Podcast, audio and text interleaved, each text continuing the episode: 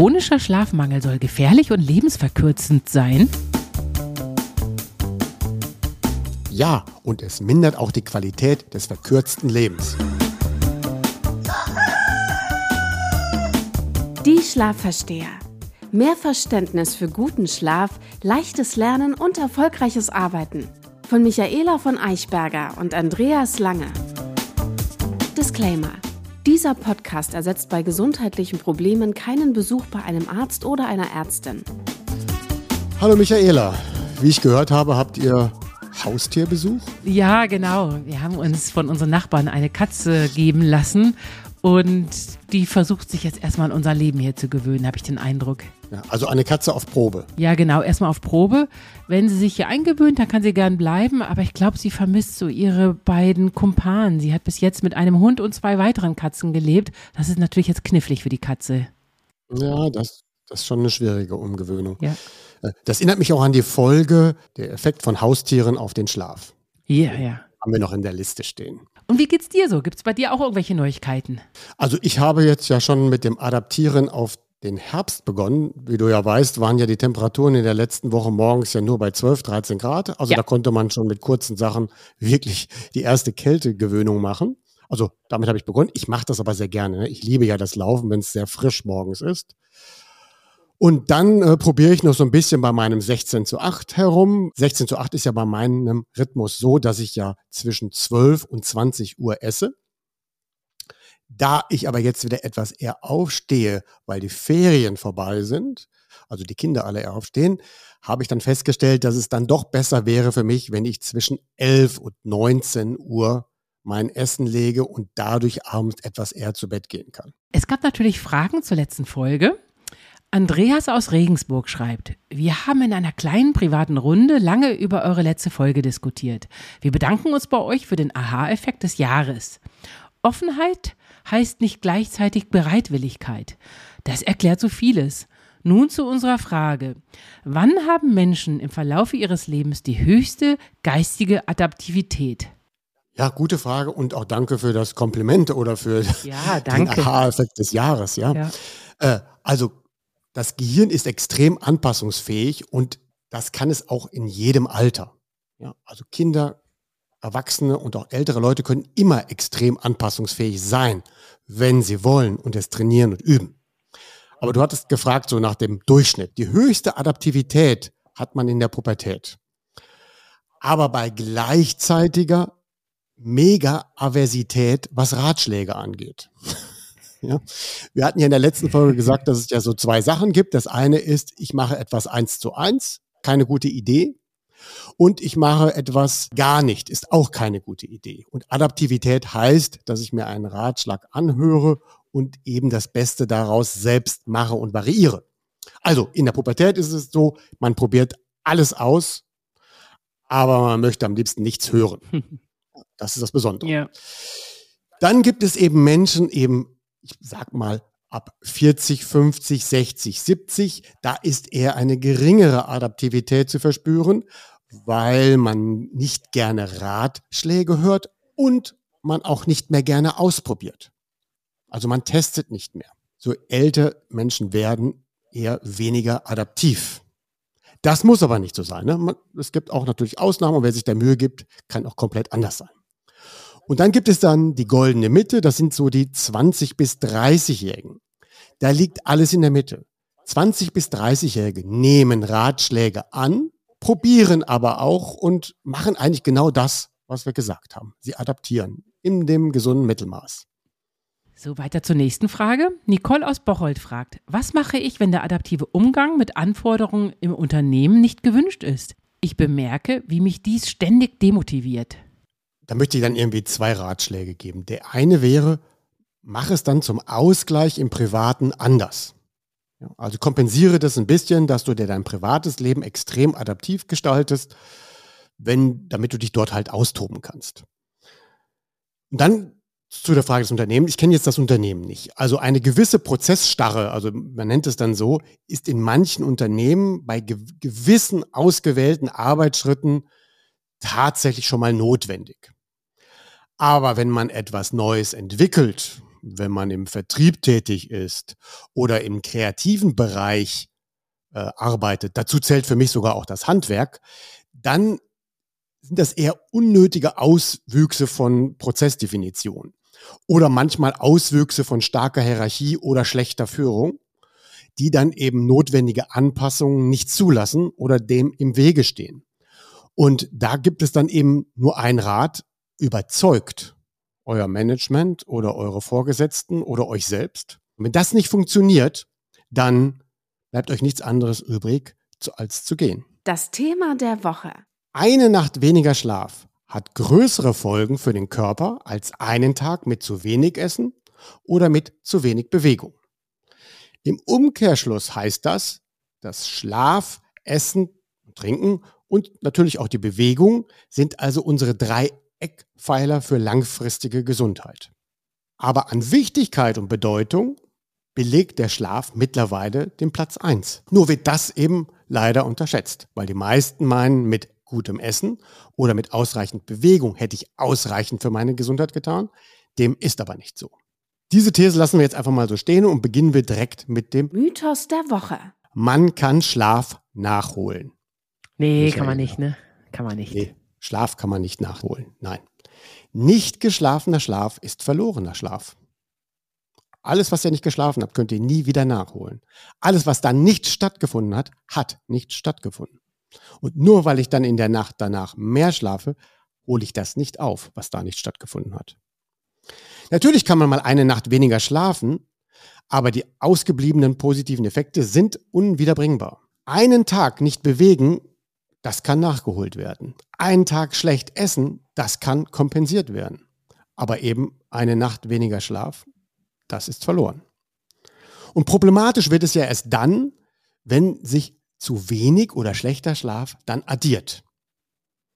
In der Regel übertünchen wir dies ja mit, also unsere Müdigkeit dann mit Essen, Koffein, Rauchen oder anderen Sünden und schaffen es dann irgendwie so ein bisschen das zu kompensieren oder generieren und dann künstlichen Stress, damit wir dann irgendwie wach sind. Aber wir gewöhnen uns dann irgendwann mal an dieses schlechtere Normal. Wir denken, dass dieses Gefühl, weniger geschlafen zu haben, sei normal. Außerdem kompensieren wir es ja auch. Und dann wissen wir irgendwann gar nicht mehr, wie es sich denn anfühlt, wenn wir wirklich ausreichend geschlafen hätten. In so Umfragen geben Menschen an, dass rund 70 Prozent sagen, sie würden nur fünf bis sieben Stunden schlafen. Und das ist zu wenig. Besonders fünf. Wenn es auf, auf Dauer nur fünf sind, oh Gott. Genau. Über die sieben könnte man ja noch streiten, aber wir haben ja mal eine Folge dazu gemacht, so dass der Normwert wären ja eigentlich 7,5.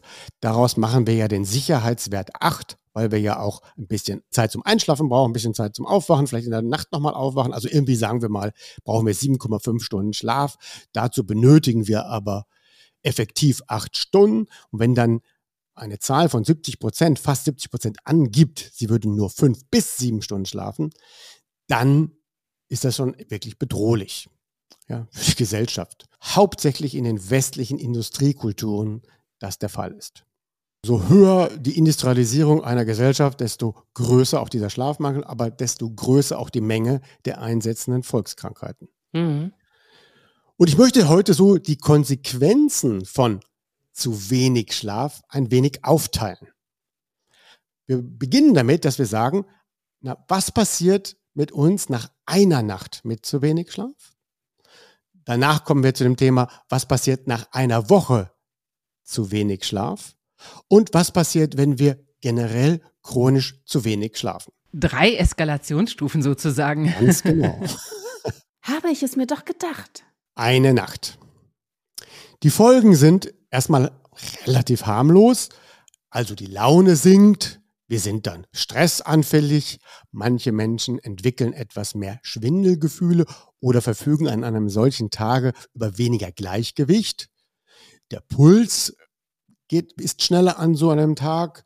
Auch werden die Muskeln an diesem Tag nicht wachsen. Also wenn ihr am Vortag trainiert habt, werdet ihr in einer zu kurzen Nacht weniger Wachstumshormone generiert haben und dann wachsen natürlich die Muskeln schlechter dann wirkt sich das auch für die, auf die Verdauung aus. Obwohl man halt von der Menge her, die man gegessen hat, satt sein sollte, verspüren wir dieses Sattsein dann nicht mehr. Ja? Weil eben die entsprechenden Hormone, die wir dazu benötigen, werden in der Nacht gebildet. Also je kürzer wir schlafen, so schlechter generieren wir das Sättigungsgefühl. Im Umkehrschluss, wir haben ständig Hunger nach einer zu kurzen Nacht. Wenn Menschen 16 zu 8 machen und schlafen mal zu wenig, dann kennen sie auch das Gefühl, dass es ihnen dann sehr schwer fällt, meinetwegen bis 10 Uhr oder 12 Uhr zu warten mit dem ersten Essen. Sie entwickeln einfach früher den Hunger. Ähm, herrscht dann auch Schlafmangel, verbraucht der Körper dann im Ruhezustand weniger Kalorien als gewöhnlich. Ja, also wenn wir quasi am Schreibtisch sitzen, verbraucht der Körper weniger Kalorien, als hätten wir in der Nacht ausreichend geschlafen. Mhm. Und wir verlieren auch Körpermasse, aber eben nicht Fett, sondern der Körper baut positive Körpermasse ab. Dann gibt es auch so Phänomene, dass manche dann nach einer zu kurzen Nacht ein wenig Durchfall generieren, manche haben aber auch eher Verstopfung, manche haben ein unangenehmes Druckgefühl im Bauch. Das sind dann so die kleinen Wehwehchen, die man dann vielleicht erstmal vernachlässigt. Auch schon haben wir gehört, dass das Immunsystem in so einer Nacht oder nach so einer verkürzten Nacht eine reduzierte Abwehrkraft generiert. Und da kennen wir das ja alle schon. Vorsicht am Abend. Das heißt, wenn wir dann abends unter Leute sind, die gegebenenfalls mit Erregern um sich herwerfen, dann habt ihr eine verminderte Abwehrkraft. Ja, da gilt die große Regel, nie zwei Nächte hintereinander Party machen. Gefährlich wird es dann aber auch schon nach einer Nacht, zum Beispiel in dem Punkt, wenn wir nur vier Stunden schlafen, das kann ja schon mal passieren, dann entspricht unser Denken dem Zustand unter Alkohol von einer Promille. Mhm. Also auch Vorsicht beim Autofahren. Genau. Vorsicht beim Autofahren und Vorsicht beim Bedienen einer Maschine. Vorsicht beim Treffen von Entscheidungen. An so einem Tag würde ich keine strategischen, langfristigen Entscheidungen fällen wollen. Und dann kennt man ja auch das Gefühl, dass einem dann alles zu viel ist. Man kann ja wirklich nicht gut nachdenken. Häufig wird das dann mit sehr viel Kaffee kompensiert. Mein Rat ist, dies nicht zu tun. Also nicht mehr als zwei, drei Tassen Tee oder Kaffee, damit eben die nächste Nacht wieder normal erfolgen kann. Also es bringt dann nichts, wenn ich vier Stunden geschlafen habe und dann fünf Tassen trinke zum Kompensieren, mhm. dann schläft man ja in der nächsten Nacht auch nicht. Ja? Und auch schon ein bis zwei Stunden weniger Schlaf erhöht an diesem Tag den Blutdruck. Ja, krass. Ja, der Körper ist dann halt gestresst. Die Gründe für eine Nacht weniger Schlaf, das ist sehr häufig, ich war auf einer Party. Okay, oder ich war eingeladen. Heute war es extrem stressig. Ich habe zu spät gegessen. Ich war nicht am Sonnenlicht. Ich habe mich nicht ausreichend bewegt. Ich habe zu lange an einem Projekt gearbeitet.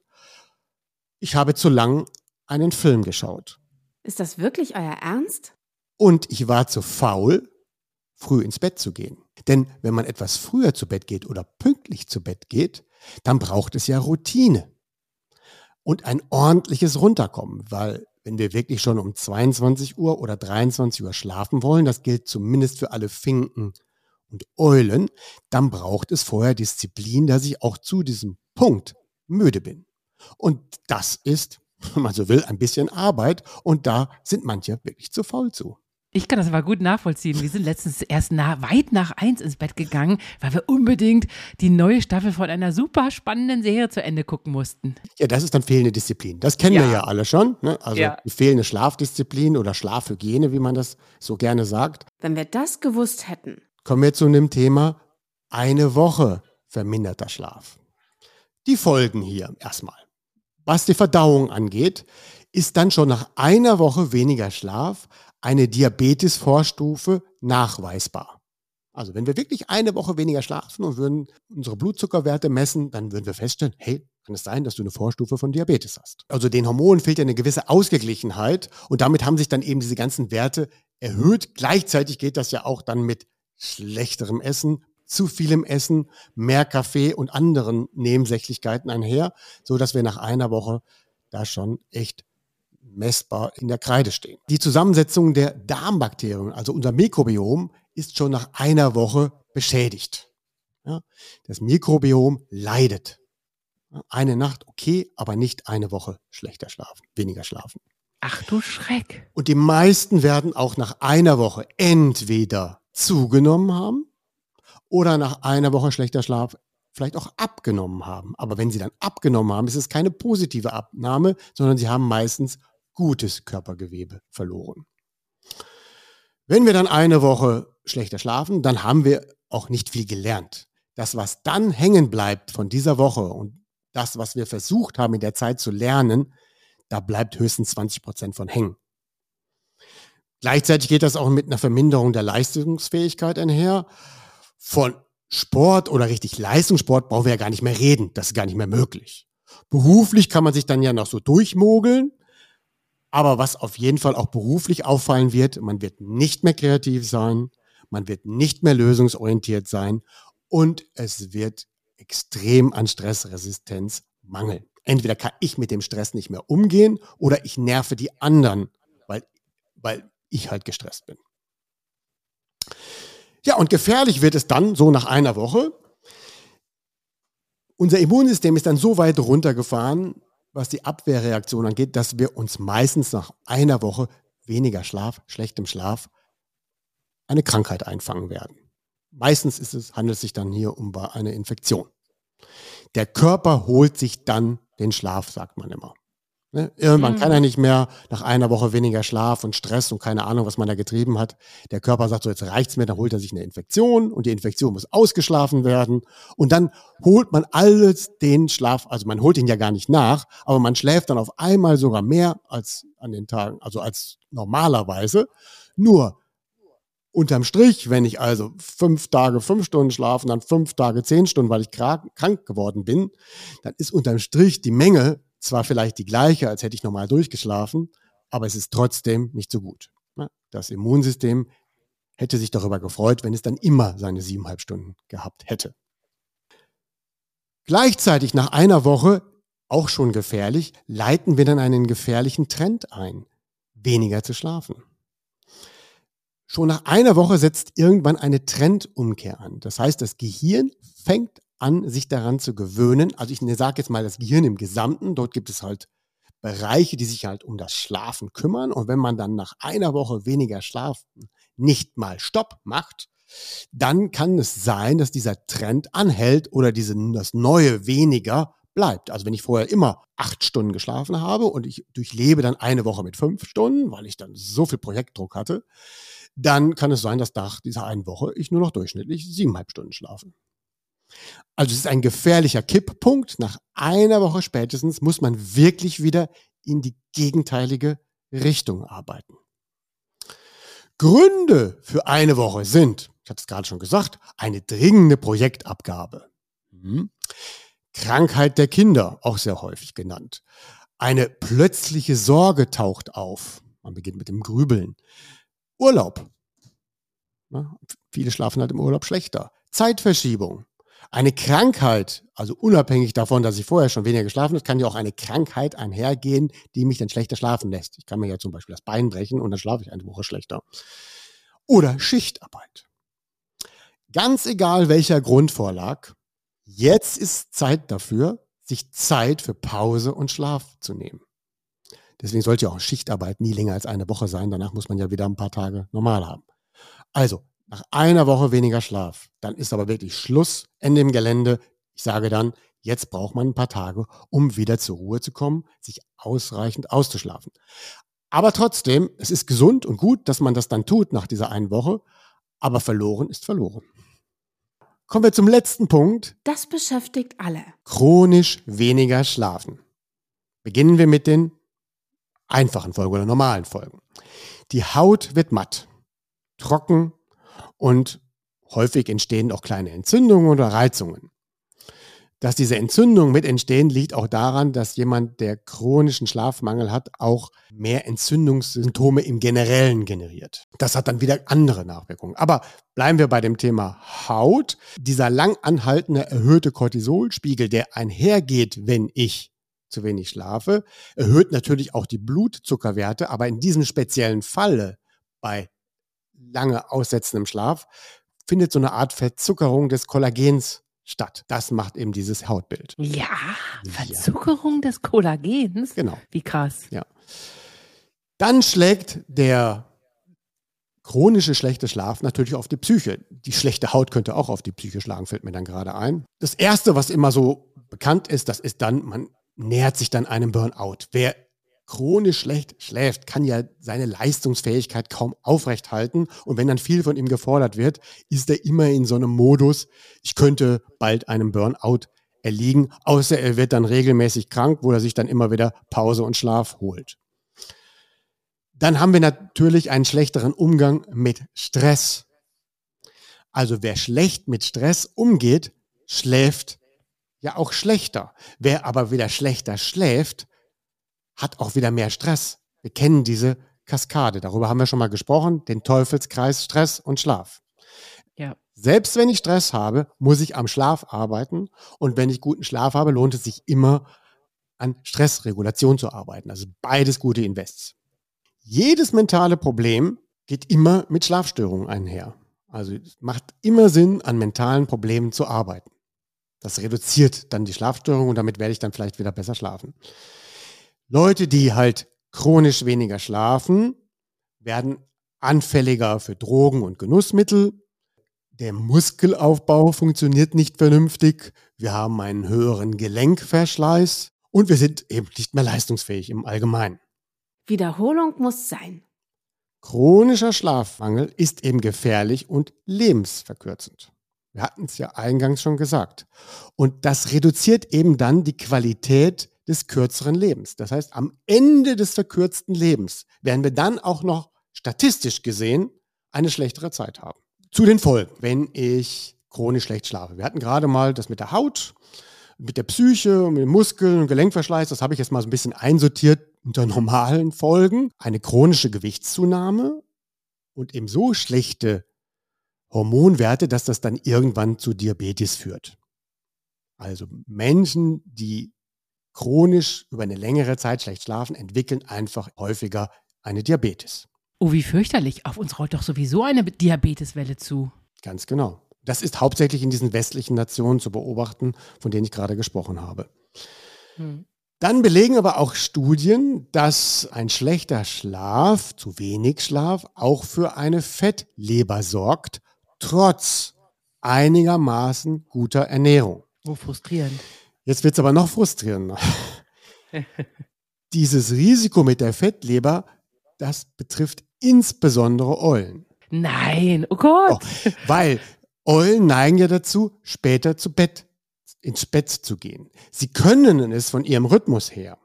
Ja, also mhm. wenn der, wenn halt die Finken um 23 Uhr zu Bett gehen und die Lerchen um 22 Uhr zu Bett gehen sollten, dann sollte eben eine Eule um 24 Uhr zu Bett gehen. Und meinetwegen, wenn es von Natur aus eine echte, ich meine nicht so eine künstliche Eule, sondern eine echte Eule gemessen, wirklich einen 1 Uhr Schlafrhythmus hätte, was dann eher selten ist, dann meinetwegen 1 Uhr.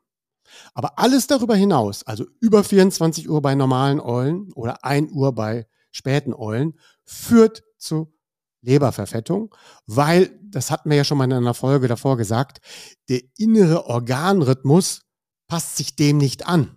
Ne? Das heißt, unsere Organe haben auch ihren Rhythmus.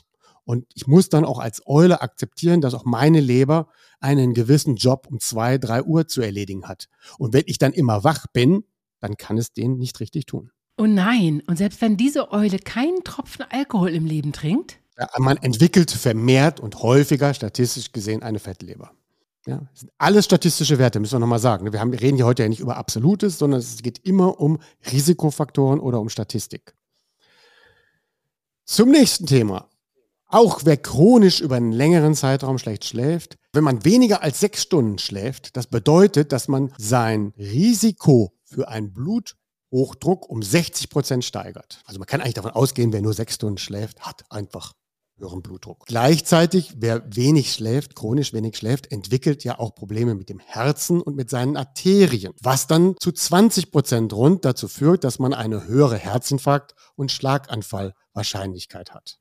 Denn die Arterien werden spröde und verstopfen. In der vorletzten Folge hatten wir ja schon gehört und dazu gab es ja auch eine Zuschauerfrage in der letzten Folge. Das ist auch schlecht für die Zirbeldrüse, jene Drüse, die Melatonin produziert.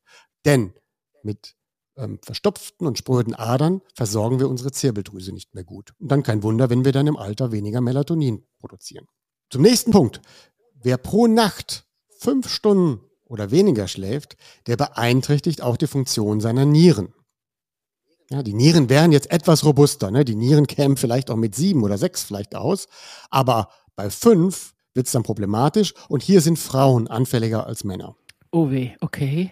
Jetzt kommen die beiden letzten Punkte, die mich immer animiert hatten, ausreichend zu schlafen. Wer weniger als sechs bis sieben Stunden schläft, der verdoppelt das Krebsrisiko.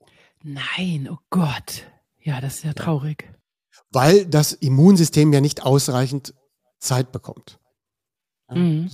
so. Also man zerstört auch das Immunsystem, kann man sagen. Also ganz egal, wie man das jetzt ausdrückt, man schädigt so sein Immunsystem. Wer unter sechs, sieben Stunden regelmäßig schläft, der hat eine doppelte erhöhtes Krebsrisiko. Wenn ich dann sehr viel rauche oder Alkohol trinke und es handelt sich um eine Verdopplung, dann muss ich das mal zwei nehmen.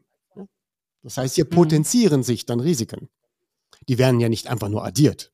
Die Nummer eins, der für mich persönlich höchste Motivationsgrund, immer ausreichend viel zu schlafen und ausreichend viel tief zu schlafen, war für mich immer die Vorsorge vor Alzheimer und Demenz. Oh ja, das ist bei mir auch eine ganz große Antriebsfeder. Ja. Denn in der Nacht, nur mit ausreichend Tiefschlaf, spülen wir unser Gehirn. Dazu hatten wir auch schon eine Folge gemacht. Ich glaube, das war die Folge 2. Da ging es dann darum, dass wir in der Nacht unser Gehirn von Placken befreien, die wir während des Denkens am Tage angesammelt haben. Und wenn wir das nicht nachhaltig tun, haben wir immer mehr Rückstände im Gehirn und da der große Verdacht führt dies zu Alzheimer-Demenz. Also es lohnt sich daran zu arbeiten, ausreichend Tiefschlaf zu haben.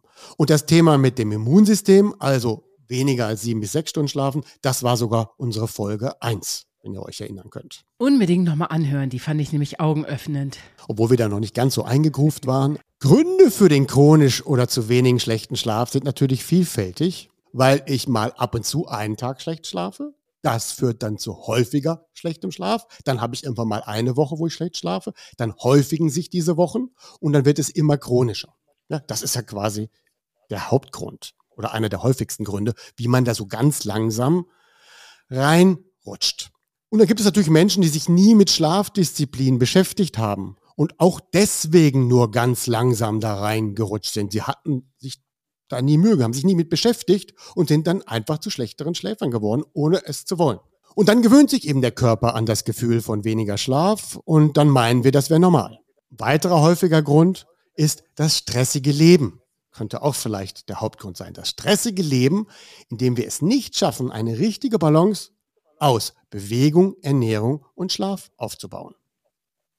Und mit Schlaf meine ich natürlich auch Urlaub, Pausen, Regeneration.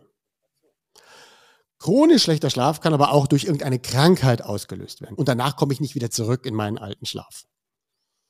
Aber auch ein schlechtes Schlafzimmer und ein schlechtes Bett kann der auslösende Grund sein für chronisch schlechten Schlaf. Ob ihr es glaubt oder nicht. Mir fehlt der Mut und der Wille, eine Umkehr einzuleiten. Ich schaffe es nicht alleine. Entweder weil ich nicht den richtigen Schlüssel gefunden habe für mich, wie wird denn mein Schlaf mal wieder besser, oder weil ich mich ganz einfach alleine nicht motivieren kann. Und wenn das eben der Fall ist, also es fehlt der Mut, der Wille, Einsicht oder Fähigkeit, dann meldet euch bei uns. Ja? Meldet euch, wenn ihr das wirklich, ihr hört die Folgen, probiert alles Mögliche und schafft es einfach nicht, dann meldet euch. Wir sorgen dann dafür und fangen das dann auf. Meldet euch. Keine Scheu. Unser Tipp der Woche. Der erste Tipp ist, wenn wir Schlaf nicht nachholen können, dann ist eine Woche weniger Schlaf wie schlechte Ernährung und Bewegungsfaulheit. Muss man sich nochmal vergegenwärtigen. Aber trotzdem, dass dann auch eine ganz gute Ernährung nur so wirkt wie eine schlechte Ernährung und dass dann auch Bewegung nur so wirkt, als hätte ich mich wenig bewegt, müssen wir uns trotzdem ausreichend bewegen und trotzdem gut essen. Denn wenn wir weniger schlafen und machen dann die beiden Sachen auch noch schlecht, dann wird es danach noch schlechter, weil dann die schlechte Ernährung für noch weniger Schlaf sorgt und die Bewegungsfaulheit auch noch für weniger Schlaf. Also, obwohl ich gerade vorhin erklärt habe, dass das Ganze eben Auswirkungen hat, dass sich gute Ernährung weniger lohnt und Bewegen weniger lohnt, wenn wir weniger schlafen. So kann man aber auch eine super Motivation daraus ziehen. Wer mehr schläft, profitiert auch mehr von seinem besseren Essen und profitiert auch mehr von seinem Sport. Es multipliziert sich alles. Tipp 2 ist, es ist nie zu spät anzufangen. Also bitte wartet nicht, bis irgendeine Krankheit euch dazu auffordert. Also man bekommt ja schon einen Schuss vor dem Bug des Lebens und jetzt ändere ich alles. Also man muss doch nicht immer warten, bis man die erste schwere Krankheit hat. Es lohnt sich immer, eine Trendumkehr einzuleiten, weil wir hatten das auch schon mal besprochen, der Schlaf folgt einer Trendfunktion. Wenn ich anfange, schlechter zu schlafen, wird dieses schlechter Schlafen immer mehr. Und wenn ich anfange, besser zu schlafen, wird auch das besser Schlafen immer besser. Und sobald ich in einen negativen Trend komme, muss ich den Trend stoppen oder umkehren. Und das Gesetz gilt immer. Also es lohnt deswegen immer. Wenn ich nichts tue, wird es immer noch schlechter. Braucht nicht zu denken, wenn ihr ein schlechter Schläfer seid, dass es dann da so bleibt, wenn ihr nichts unternehmt. Also fangt an. Tipp Nummer drei, hört nochmal die vergangenen Folgen. Die heutige Folge hätte auch die erste Folge in diesem Podcast sein können. Also die erste Folge, warum sollten wir eigentlich vernünftig und ausreichend schlafen? Und wenn ihr jetzt fragt, ja, welche Folgen soll ich denn unbedingt hören? Ich schaffe es nicht, alle 29 vorangegangenen Folgen zu hören. Hier vielleicht nur ein kleiner Auszug. Hört nochmal die Folge zum Thema Rhythmus, die Folge zum perfekten Abend, die Folge zum Frühstück und weniger Kaffee, die Folge zum Thema Alkohol. Das wäre jetzt eure Hausaufgabe. Also für alle diejenigen, die heute eingestiegen sind mit der Folge 30 und ich kann nämlich jetzt, wenn Leute neu einsteigen, jetzt auch sagen, hört entweder Folge 1 und 2 oder steigt mit der Folge 30 ein. Gute Idee. Mich hat ja also Folgendes zu dieser Folge motiviert. Mich haben einige angesprochen, die haben gesagt, ich habe jetzt euren Podcast gehört, ich habe vieles gemacht, aber mir fällt es schwer, einen Bekannten zu überzeugen. Welche Folge soll ich ihm geben? Er muss mit einer Folge überzeugt werden, aber eine Motivationsfolge wird hier nicht reichen oder helfen. Das hat dann so ein bisschen in meinem Kopf gegart und habe ich gedacht, okay, machen wir mal diese krasse Folge zu den Folgen. In diesem Sinne sage ich eine schöne Woche. Ja, dir auch eine schöne Woche. Bis dann, Michaela. Tschüss. Tschüss, Andreas. Eine Produktion der VAL. Tonschnitt und unsere unermüdliche Gastgeberin Michaela von Eichberger. Redaktion und unser unnachgiebiger Experte Andreas Lange. Die Schlafversteher. Jede Woche neu und überall da, wo es Podcasts gibt.